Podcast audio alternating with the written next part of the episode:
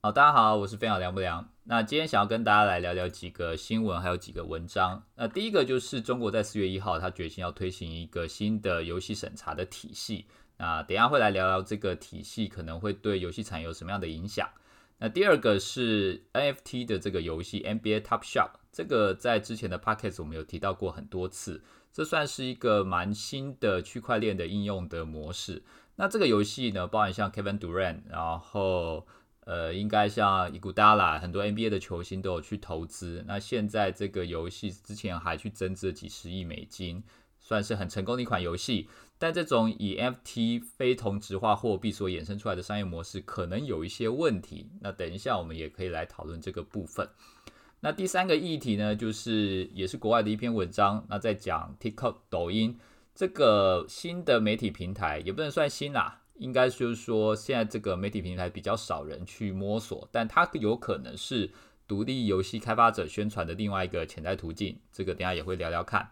那第四个议题就是我这礼拜在 Facebook 有写的一篇文章，呃，叫做“老板为什么要这样做？游戏新人常会有的一些疑问与解答”。那以我自己本身的一些经验，想要给一些游戏业的刚入行者或者说新鲜人提供一些呃比较中高阶主管的视角，能够让大家提早了解一下。呃，为什么在立场不同，会有一些不同的想法会出来？好，那这就是这礼拜我想要聊的主要四个主题。首先，我们先进到第一个主题啊。第一个主题就是中国在四月一号，他们决定试行推出一个全新的游戏审查体系。那这个游戏审查体系呢，包含五个分类。第一个就是观念导向、原创设计，呃，第二是原创设计。那第三个是制作品质，第四个是文化内涵，第五个是开发程度。那审查单位呢，会针对这五个部分的分项呢进行一个评分。那只要这五个分项的平均分数呢在二分以下，它总分是五分啊。那我看那个刻度最多不会超过零点五，就是它要么就是二，要么就是二点五或三之类的。那只要你的平均分数是在两分以上，就会被退回。那这五个部分呢，你只要有一项是零，那你这个游戏的这个版号申请就不会过，就会被退回，你就没有办法上线。所以，我们刚刚讲到五个嘛，观念，然后你是否有原创，你的品质，然后你这个文化内涵呢，是不是有宣传一些比较正向的文化？那还有你的开发程度也很重要啊。所以，你一个游戏，如果你开发到一半，你可能丢上去审核也不行，你一定要游戏开发好了。但很有趣的是，你当你游戏开发好了，然后你的游戏的制作方向，或者说你的这个文化游戏的文化内涵，可能都已经决定好了。就如果你在文化内涵这一关被打掉的话，那你可能要去重新大修这个游戏，或者做这个调改的这个难度就非常非常高。所以这个新的开发，这个新的这个审查制度呢，其实还是跟以前中国大陆的政治体系很类似啊。它完全是以人治的方式来做审查。那评审的价值观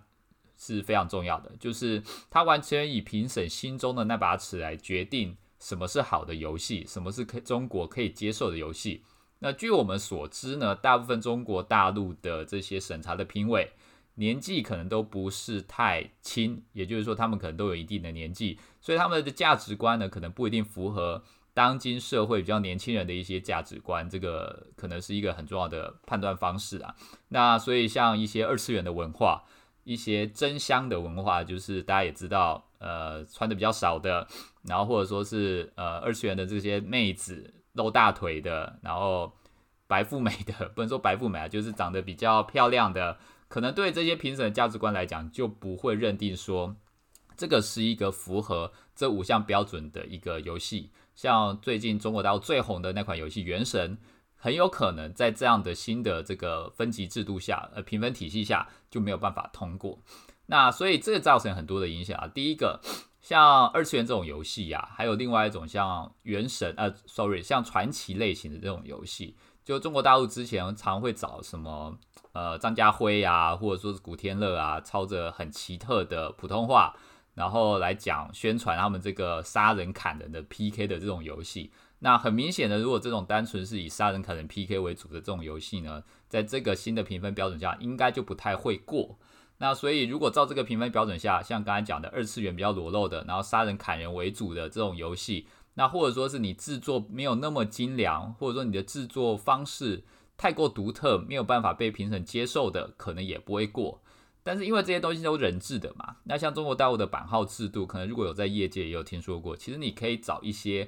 特别的管道去，嗯，塞钱，呃，这样讲好太太坦白了，提供一些资源给一些中介单位，让这些中介单位来去帮你加速版号的审核。所以任何人质的东西，它都会有一些漏洞。那只要有漏洞，就有一些方方向或者说一些做法是可以去使用的。所以我们可以再看看啦。当然，我觉得基本上这套制度推行下来，最大的受害者应该是中小厂商，因为中小型的游戏厂商，他完全没有办法走呃后门，他完全就只能硬碰硬去看这些呃审核标准跟自己有的游做出来的游戏有没有搭配起来。但问题点是。呃，小厂商或者说中小的独立工作者，他们做出一款游戏之后，他很难说完全依照评审的要求去改，因为他的资源没有这么多，所以他势必要借助或者说依附一些大厂来想办法帮他去通过这个审核，因为大厂有资源有人脉，那甚至他们有一些比较特殊的管道可以解决这些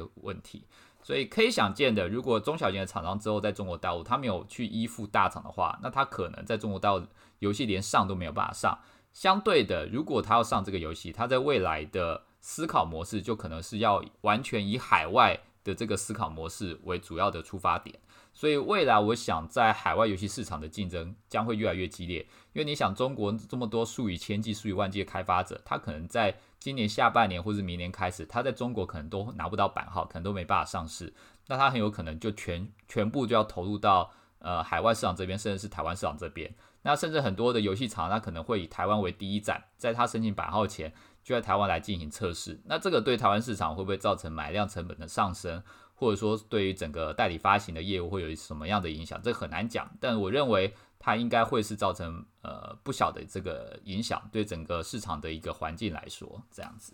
好，这个是第一个部分，关于中国在四月一号起准备要试行这个全新的游戏审查体系的部分。那第二个就是。呃，最近很火红的一个 NBA Top Shot 的游戏，它是一个 NFT 的这个游戏。那这个游戏呢，因非常的火。那之前我也有简单的介绍过。简单来讲，它就是一种，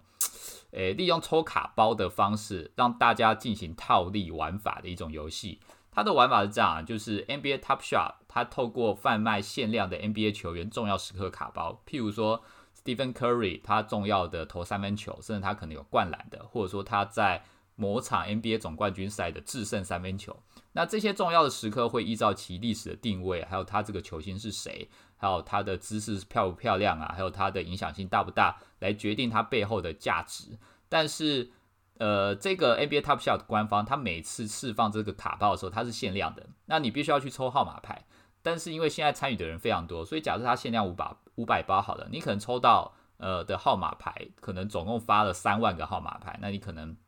排行是两万五之类的，就等于说你有好几万个要去抽这几百号的这个号码，那基本上你是不可能抽到啦。那抽不到没关系，只要这些玩家抽到的人呢，他就会到这个游戏里面的次级市场去进行一个拍卖贩售，那也就可以用拍卖的方式去赶快把它标下。标下之后呢，可能再看有没有办法再转手再拍卖。所以它真正的收入来源是在于这些拍卖市场中，NBA Top Shot 可以抽一定的抽成比例。然后只要这个拍卖市场越活络，这整个游戏平台的收入就越多。所以它最重要的成功关键点是在于它有办法呃释放出更多有价值的卡包。就譬如说某一年冠军赛的重要的 moment，或者说有一些呃重厉害的球员他在一些重要时刻的这个表现，然后特别漂亮的灌篮之类的。像呃 NBA 有几个呃很厉害的灌篮王，像 Black Griffin。他有几个可以说是人类史上最伟大的灌篮，那那些我印象中好像都还没有试出。那只要那些被试出的话，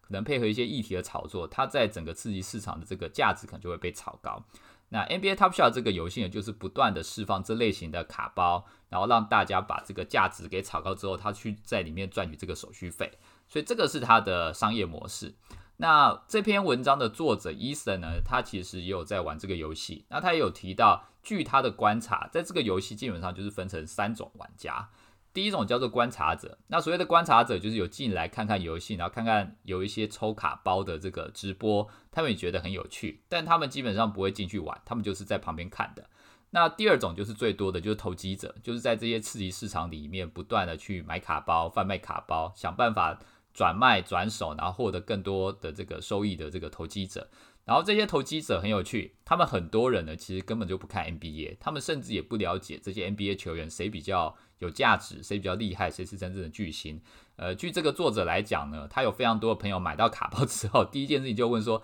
这个人是谁？这个人是不是很有价值？然后这个人的那个排名地位到底怎么样？所以他们根本不清楚这件事情。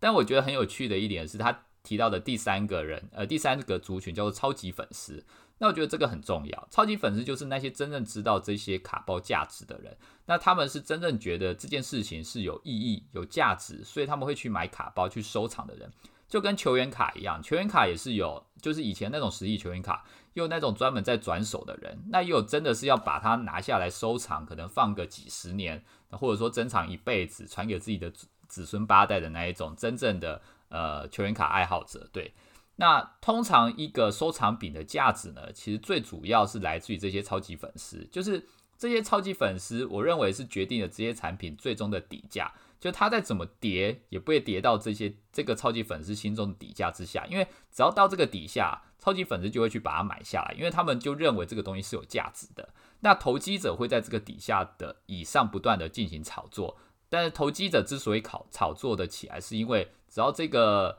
呃，游戏卡，呃，sorry，只要这个球员卡或者说这个 NFT 卡本身它跌到一个超级粉丝心理的价值之后呢，他们就会把它收购。所以我觉得这件事情很有趣的点在于说，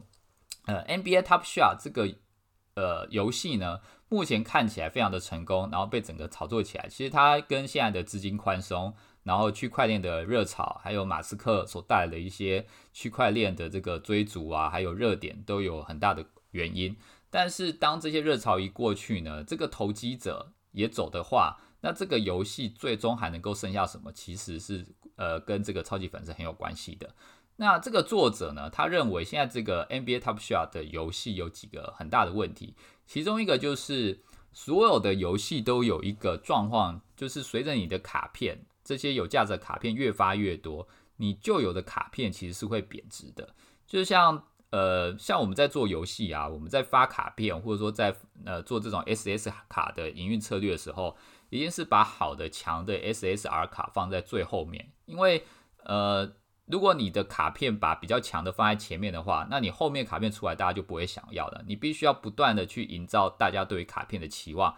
你才有办法让这个卡片的价值不跌，甚至是越来越高的。所以你只要后面不断的出新卡，你前面卡就会不断的下滑下跌。但问题是呢，你如果说是以 Stephen Curry 来讲的话，他原本在一个这个 NBA Top Shot 的市场里面，他可能有十张特别的 SR SSR 卡，就是说特别最重要的这个 Moment 卡片。但随着这个卡包一直贩售，他可能到五年、十年之后，他已经有几百张甚至几千张最重要的 Moment 或者说最重要的卡片。那你持有这个 Stephen Curry 的这个卡片的人呢，你就会觉得说。好像也没有那么特别的稀珍，特别有价值，特别的独特，因为太多人都持有类似的卡片。那当然有一些特别 moment 还是很重要，譬如说总冠军的制胜一击，或者说他打破可能单季几百记三分球记录的，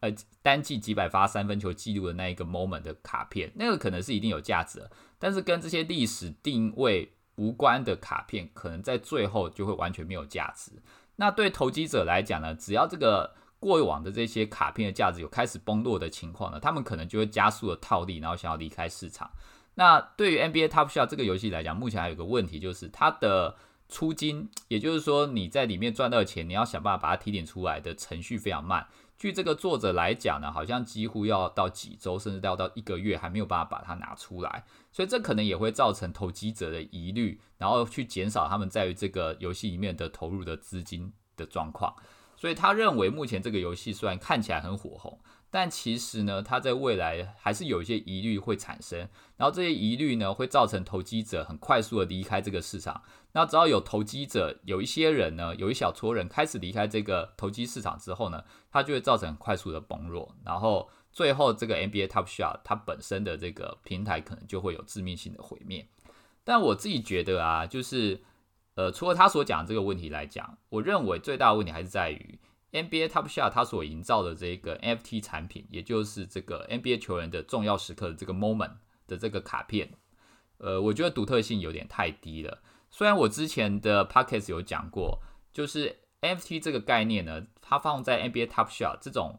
数位收藏品的概念，某方面来讲，跟你在收集球员卡有点类似。就是你在收集球员卡的时候呢，你其实是希望，应该说，呃，是因为有一个公正的第三方单位，然后他认定你的这个球员卡是正版的，所以这个球员卡是有价值的。那 NFT 也是，它有一个公正的第三方单位，也就是 NBA 啊，还有 NBA 这个有签地有的这个厂商，他认定你手上的这个 NFT 球员卡包是有价值的，所以你这个球员卡才会有价值存在。就这个逻辑来讲，这两边是一模一样的。但有另外一个问题点是，呃，实体产品，譬如说我们刚刚讲到球员卡，你要快速制作一个球员卡，它是有难度的。但是你要快速去模呃 copy 复制下载一个 NBA 的 moment 或者说 NBA 的呃照片，这个是非常简单的。就是说数位商品它最大的问题是它是很容易被复制转载，它没有办法产生那种呃人们心中或者说可视化的稀缺性。但是实体商品，譬如我们讲一些宝藏，或者说是古董，或者说是黄金，甚至说是比特币。这些都可以制作一些看得到的稀缺性，因为你知道比特币是会越来越少的。但我们刚刚讲到那个 NBA Top Shot 这个 NFT 产品，它是会越来越多的，因为随着它释放出越来越多的 moment，越来越多的这个球员卡，它的这个产品的稀缺性是很难被保持的。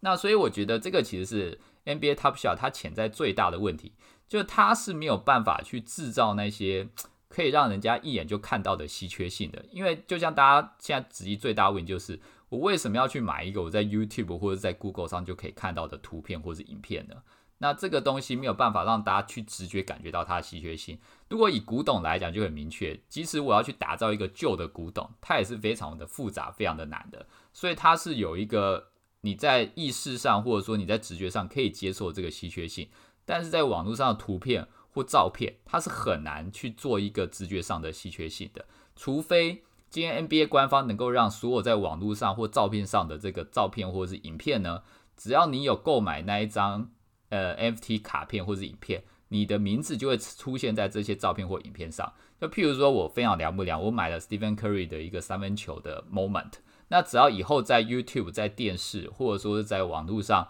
只要出现这个 moment，我的名字就可以放在上面画，这个对我来讲就是有超级有价值或有稀缺性的一一件事情。但目前我觉得在技术上是没有办法做到的，然后 NBA Top Shot 他们应该也没有办法做到。我觉得这个才是目前 NBA Top Shot 他们在未来可能碰到问题，因为他没有办法去营造这个稀缺性，这个是我觉得最大的问题。好，那但是说话说回来呢，我认为 FT 这件事情还是有价值的，因为我刚刚讲到这个稀缺性是的问题呢，游戏是可以解决的。就是如果你进去一个游戏里面，然后譬如我们之前讲的 Fortnite 或者说是 Roblox。它在游戏里面呢，它还是可以制造它的稀缺性，因为在游戏里面到底要做几个武器，到底要做几个呃外观或者是 avatar，这个都是游戏本身是可以决定的。那你不会在游戏外看到这些 avatar 或武器，你要进游戏外这些 avatar 或武器才能被使用。所以它的稀缺性以及独特性，在进入游戏之后呢，它就可以被制造出来。所以我还是认为 NFT 这件事情是在未来有很多的发展性跟可能性。但是它拿来做 NBA Top Shot 这件事情，它是有一定风险的。好，这是我自己的看法。好，那第三个就是想要聊到抖音 TikTok，那这一个比较特别的宣传平台，也许是独立游戏开发者未来的一个买量或是导量的一个重要的潜在途径。其实抖音在中国大陆已经是一个很重要的买量途径了，但是在台湾或者说是在欧美。在这方面的讨论还比较少。那主要的原因，我觉得可能是因为之前的一些政治环境的关系啦。那另外，台湾这边的普及率也没有像中国大陆那么高。我之前看到有一个普及率的说明，台湾抖音的普及率现在好像大概才不到百分之三十，比 IG 还要低。所以它大部分使用的人应该还是以青少年为主。就是虽然大家都知道，诶，可能青少年或学生玩抖音非常非常的红。但在我们这一辈，就是三十岁以上的人来讲，我们可能还感不呃感受不到那个氛围，所以我们在做一些行销或者市场宣传上去使用抖音的这个考量，其实相对来讲比较少。那我自己在游戏业里面，我也听到一些同业有有在抖音上面做一些尝试，但目前暂时没有听到太好的效果。不过我觉得这篇文章或者说这篇文章所传达出来的概念嘛，还是蛮值得去参考的。因为接下来大家也知道，苹果 IDFA 的这个新的政策、隐私源政策的变动之下，未来买量这件事情会越来越困难。尤其对 Facebook 或是 Google 这种我们已经习惯的买量的媒体，他们将会改变他们的演算法，或者说对我们在买量的侦测上会越来越困难。那抖音它其实是一个传播速度很快的媒体，尤其是在青少年这边。所以如果我们能够运用好这个媒体的话呢，其实对于我们未来的买量，也许可以找到一个新的蓝海。那这一篇文章主要就是在讲一个 Steam 的独立游戏，叫做 Before Your Eyes。那这是一款非常独特的第一人称叙事冒险游戏。接下来讲，你进去之后，其实好像你就已经挂了啦。然后你要透过里面的叙事去找到你生前的一些故事、一些情节。那你透过眨眼的方式呢，去操控这些剧情的走向，并且影响最终的结局。在游戏的氛围或是设计上，它的确是一个蛮特别的游戏。不过今天要讲的是说，这款游戏在四月八号上市前呢，它在四月一号其实有投放它的抖音的影片，也就是说，它把游戏的应该算是 trailer 放在抖音上面，然后最终达到一百六十万次的浏览次数，而且有五十七万的人表达他的喜爱，那也带动它的这个 Steam 的追随者的这个人数呢，从四月一号发布影片前只有三百多人哦，到四月八号要上市的时候，已经有一千三百，甚至快一千四百人了。那也就是说，这篇呃这个影片，这个抖音的影片，它应该是没有做任何的广告，它就只是把它放上去。那借由抖音它本身的演算法，让它有做到极大的曝光。然后曝光之后呢，这些人再回来进入它的 Steam 页面，然后最终付费下载它的游戏。所以在这个案例来看，我们可以看到抖音的影片真的是有一些效果的。那根据一些国外的媒体还有国外的作者来讲。他们就提供了一些，如果你要制作抖音的影片去吸引你的呃用户或者玩家的话，你要注意的一些事情。那简单大致跟大家说明一下。首先呢，大家要知道去了解就是抖音的演算法是什么。呃，它最重要的是，不管你什么样的影片放到抖音，它都会把你的影片先丢给一小撮可能会感兴趣的人，然后他们会去计算，就是这一小撮的人呢，他看了。有没有喜爱、留言、转发，或者是有循环播放的行为？如果有，他就会把你这个影片放到更大的这个用户池，然后去散播。也就是说，它跟 Facebook 或 YouTube 比较不同的地方在于，像 Facebook 或 YouTube，你在把影片放你的粉丝团，或者说放在你的个人的频道上面，你没有做任何的宣传，或者说你没有投任何的广告，基本上就不太会有人会看到这个影片。呃，它它。主要这个影片的受众者呢，其实是来自于你这个影片的账号的跟随者，除非你一开始有做一些宣宣传，或者说你可以找一些异业 fit 你。像我自己的非常良不良的粉丝团，一开始其实是一些业界前辈，他们有推荐我的粉丝团，所以他先有一些基本的流量出来，那后面我在写文章的时候，才有办法透过这些基本的流量去扩散我自己的这个粉丝数。但像现在，如果你要在 Facebook 粉丝团，你要像我一样写一个游戏业的文章，如果没有任何人去帮你的话，然后你又没有投广告，其实你是很难扩散你的这个人数的，因为你没有那个基本的 base 量在。所以这个是 Facebook 或者说在 YouTube 上面现在碰到的主要的问题，就是你如果要有好的曝光度，除非你有一个很多的订阅人数或者很很高的粉丝人数，否则你就是要下广告。那没有一个基本的这个。粉丝人数的话，即使你有写出很好的文章，你也很难去把你的粉丝数快速的扩张，或者说把你的文章或者影片很快速的散播出去。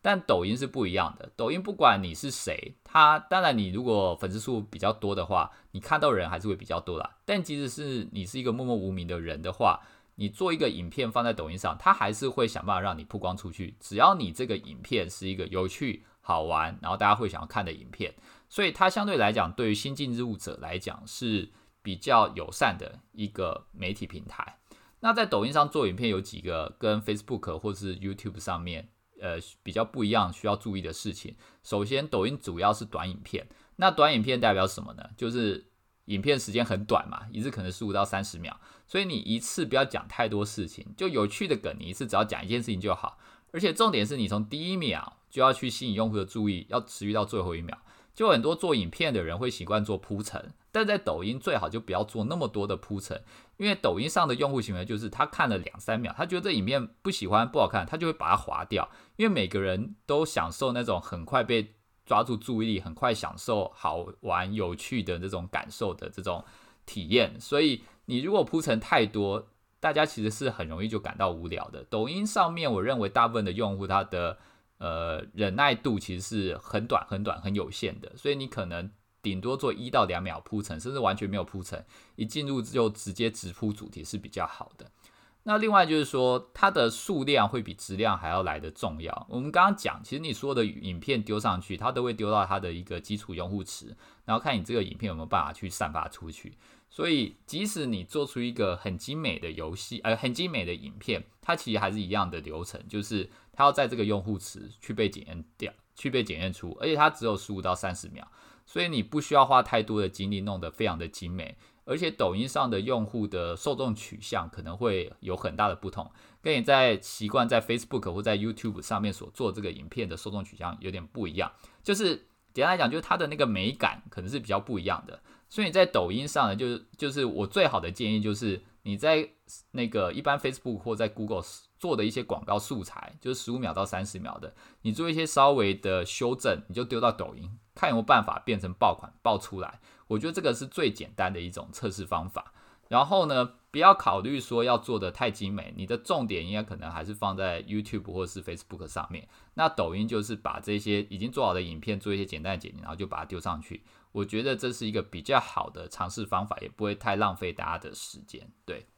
好，那简单来讲呢，还是回过头，呃，回到我一开始讲的，就是现在关于隐私权这个政策会造成。不管是 Facebook 或是 Google，所有的广告投放都会有一些状况，大家没有办法去侦测用户的行为，进而带动游戏的 ROI。所以在未来，这种抖音这种品牌广告，或者说 YouTube 这种长影片的广告，其实都非常非常的重要。那现在台湾在抖音这边的影片投放，其实我觉得大家还没有摸索一个比较好的成功模式。那没有摸索一个好的成功模式，其实意味着它可能就有一些潜在的机会，只是现在还没有人看得到。那先看到的人，可能在未来就有机会去吃到这个最大的红利。所以我建议大家是真的可以去尝试看看，把自己可能已经有在投放的一些广告素材丢到抖音上来做一些测试，也许可以测出一些特殊的商业模式，然后进而找到另外一个带动下载量的方式，这样子。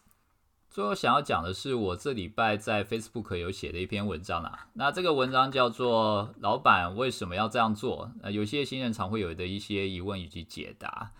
诶，会想要写这篇文章，最主要是因为，其实我自己在做员工的时候呢，有时候也会觉得很奇怪，为什么老板会这样想？为什么老板会做这么奇怪的事情？为什么老板这么反复无常？为什么老板通常只出一张嘴？啊，那个时候其实跟一些同才啊，或者我们自己的同伴，其实都有过类似的讨论。那自己之后当上中高阶主管的时候，就比较能够理解为什么当年的那些老板会做这样的决策，或者说为什么他会有这样的行为产生。那当然有些老板还是很奇葩啦，这个就另当别论。但就是说，基本上可能百分之五六十的事情，我大概在当年，呃，应该说在现在就会可以比较能够理解。那想要写这篇文章就是。诶，当年其实我周遭有一些非常有才华也很有能力的伙伴，那他们对老板的一些行为其实非常的不能认同以及理解，那最终他们可能会选择比较用冲突对抗的方式来去对这些老板的作为做一些抵触。呃，甚至就离开了游戏产业。那我自己觉得是蛮可惜的，因为我认为这些东西其实都是可以去被解答、可以去被理解的。在我自己当上中高阶主管之后，其实有些时候，如果老板愿意多做一些沟通，然后多让底下的员工多了解一些背后的做事的原因，那这些员工其实就比较不会因此而愤愤不满，或者说离开公司、离开游戏这样子。那所以想要借着这篇文章简单说明一下。有些行为或者说有一些决定，为什么老板会这样做的原因。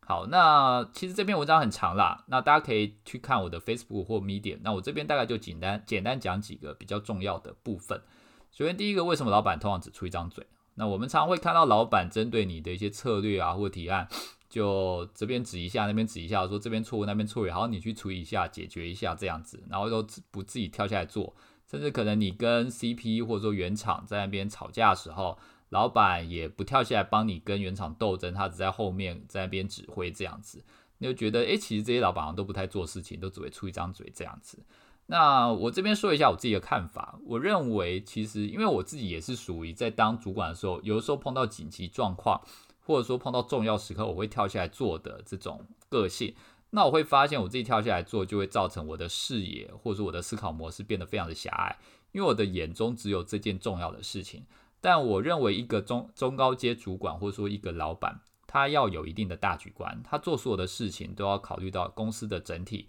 他不能只针对一个部门或一件事情来去思考这件事情，他一定是要思考整个公司的策略还有发展方向来做任何的事情的。所以当老板跳下去做，这除了看起来身先士卒好像很厉害以外，其实我认为对整个公司的运作可能没有太大的帮助。比较好的分工还是让老板来做指挥的角色，然后让中低层、低线的员工去想办法去做他们该做的事情。那双方透过很好的一个沟通，去理解策略的发展方向以及基基层所应该做的事情，我觉得这个才是比较重要的。好，第二个就是有的时候大家常会听到老板说：“诶，那个谁谁谁跟我讲怎么样做比较好，或者那个那个谁呃跟我上次吃饭。”然后他们有一个新的发展方向，那员工就会想说，为什么我们可能以前提过这个发展方向，或者说是为什么这个东西我们反对，但你要听你的朋友的？那我这边讲一下，最主要原因是，其实大部分的基层员工，呃，工作都很认真。那大家太过专注于做自己的事情的时候，其实会比较容易忽略外在的环境的变化。那我认为这个就是中高阶主管的责任，就是他们必须要去跟外界有一点联系。知道现在产业怎么样做是好的，然后知道现在呃最好的一些做法，或者说最近的一些趋势到底是什么。那有时候你可能会觉得很奇怪，这个东西可能我们在一年前提的，老板不想要做，那为什么一年后听他的朋友讲了，他就要去做？那原因可能是因为在游戏产业，呃很多事情其实变化的很快。就譬如说以广告变现这件事情来讲好了，可能现在做跟一年前做，或者说两年前做，它的时空背景都不一样。就是同样的一个策略手段，在不同的时空背景下，它的成功可能性跟它的成功关键因素可能都是完全不的不一样。所以，如果你只单纯的以老板为什么以前不做这件事情，然后现在又要做这件事情，来作为他反复反复无常的判断的话，那我觉得这个可能会有一点不太恰当。因为以游戏来说，市场真的变化的很快。那很多时候，就譬如我们来讲好了，三国游戏，三国游戏这个事情呢，其实在几年前，大家会觉得三国游戏就是烂掉了。然后这个游戏这种类型的游戏，就是大家都在出，所以以后不太应该再进这个三国游戏。然后那个时候市场的 CPI 的呈现，或者说 LTV 的一些数据也表示，三国游戏真的是没有赚头的。但是你可以看到，在这一两年，三国游戏，譬如说是《神魔三国志》，或者说是《三国杀名将传》又出来了。那为什么现在这种三国游戏又可以卖得好呢？其实就是因为市场有一些变化呢。那以前三国游戏非常的多，然后到后来因为太多了，所以都没有人要出三国游戏，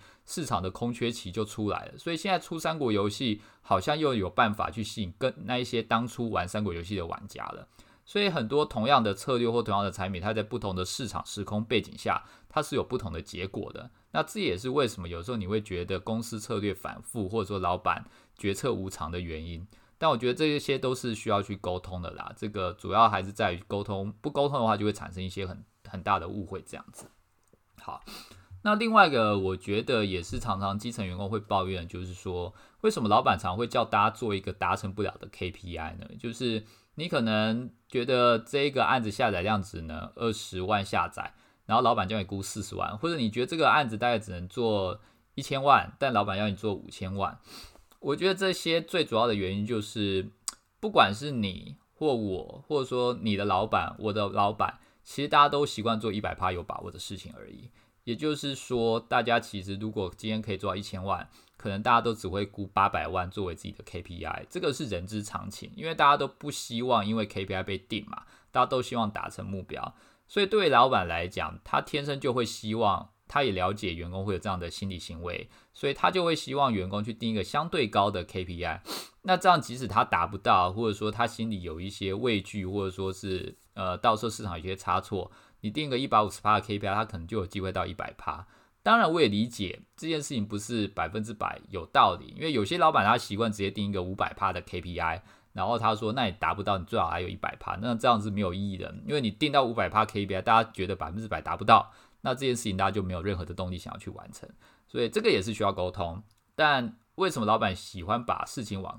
往高处拉？最主要原因就是因为知道大家都有惰性。那尤其是在游戏产业，它是一个快速变化、竞争而且剧烈的一个环境之下，其实每年的 CPI 都在变化，然后每年的 LTV 也在变化。就像我们在几年前，我们看付费率这件事情啊，每天的付费率能够做到三到四趴就很厉害了。但你知道，在现在的 RPG 手游里面，很多的游戏都已经可以做到付费率二十 percent 了。所以，如果你一直以当年你付费率五趴、三趴、四趴、五趴的这个概念来定自己的 KPI 的话，在现在这一个产业环境，你已经被淘汰掉了。这个产业环境的进步速度是非常非常的快的，你必须要不断的超越自己，才有办法留在这个游戏产业里面。这个是一个我觉得在游戏产业既让人家觉得迷人，又让人家觉得痛苦的原因之一。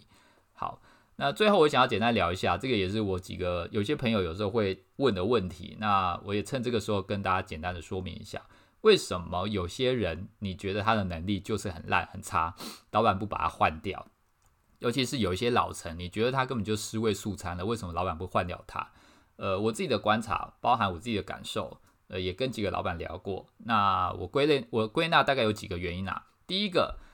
通常你的好朋友不一定是别人的好朋友，也就是说，每个人判断一个人的价值的标准其实都不一样。那老板有自己的判断方式，你有你的判断方式。以组织来讲，有组织的判断方式，所以你看到的只是你的视野所呈现出来的观点，但也许老板从他的角度看到这个人，他可能有特殊的价值在这个组织里面，所以这个是其中一个原因。那第二个原因是，我认为很多的老板其实，尤其在游戏业里面。游戏是一个比较充满感性的产业，它其实虽然有一定的理性需求，但我认为要做出一个好游戏，其实公司的老板或者制作人，一定要有一定的感性的基础在。那你既然有感性的基础在，你就不容易有百分之百用理性去判断的这个决策模型产生。所以像 Google、Amazon 他们都想要用单纯的 KP 来来想办法制作一个三 A 级游戏，但事后都证明了这件事情其实是行不通的。那在游戏产业呢，其实我认识非常多的老板，呃，他们当初创业成功，然后带领了一批老臣，然后现在享福了。其实他也会觉得说，这些老臣跟着他去打江山、拼天下，然后获得现在成就。他因为这些老臣做不好，就把他 fire 掉。其实他不想要这样子，他觉得这样就没有他当初革命或者说他当初想办法成功的意义在了。他他成功的目的其实不只是他想赚钱，他可能也想要让他的朋友跟他一起赚钱，然后享受这个美好的成果。所以，即使在这个组织里面，他的这些朋友或者说老陈，他们现在属于这家公司可能功能上或效率上比较不顺畅的一个节点，他还是没有办法忍痛把它 fire 掉，因为他可能会觉得，即使他造成的组织的运作不顺畅，但他可能顶多就是少少赚点钱，可能对组织也没有毁灭性的打击，那他可能就会比较倾向留着。就大部分的游戏老板，我认为都还是比较偏感性基础的，完全理性的。老板，我认为在游戏业相对来讲比较少一点。那这个就是为什么老板通常针对有些人能力不足，他不一定会把他换掉的原因。好，以上就是我从中高阶主管或是老板视角上所解答一些问题啦。但当然，这种事情其实见仁见智，然后也因人而异。有些老板其实还是蛮奇葩的。那包含我自己，其实还是有很多的缺点需要去改进。那我认为一切的冲突点都还是来自于沟通的不足。那如果老板不愿意跟你沟通，会或者说是下属没有机会能够跟老板沟通，其实很多的争执还是非常容易产生。所以，呃，我也希望就是说，能够听我这个 podcast 的朋友，其实大家未来都是可能会成为老板的人。当你成为高阶主管，或者说当你成为老板的人，还是要记得，就是沟通永远是一件非常重要的事情。绝对不要因为自己面子拉不下来，或者说无法解释一些原因就拒绝沟通。因为如果你没有办法解释一些原因，然后面子拉不下来的话，那就代表你的思考模式可能是有问题的。你还是需要透过沟通来解决你跟员工之间的差异，或者说一些的起见这样子。好，以上就是今天的 podcast。那我们今天聊了非常多的主题，然后包含中国大陆的新的政策，然后包含了抖音的一个新的行销的手法，那也包含了 NBA Top Shot 这个新的 FT 游戏，它可能会有一些隐忧，以及老板的一些视角，为什么他们会做一些特别奇怪的事情？那如果大家对这些议题有一些想法或者说有些意见的话，那也欢迎来我的粉丝团留言。以上就是今天的 podcast，谢谢大家，谢谢，拜拜。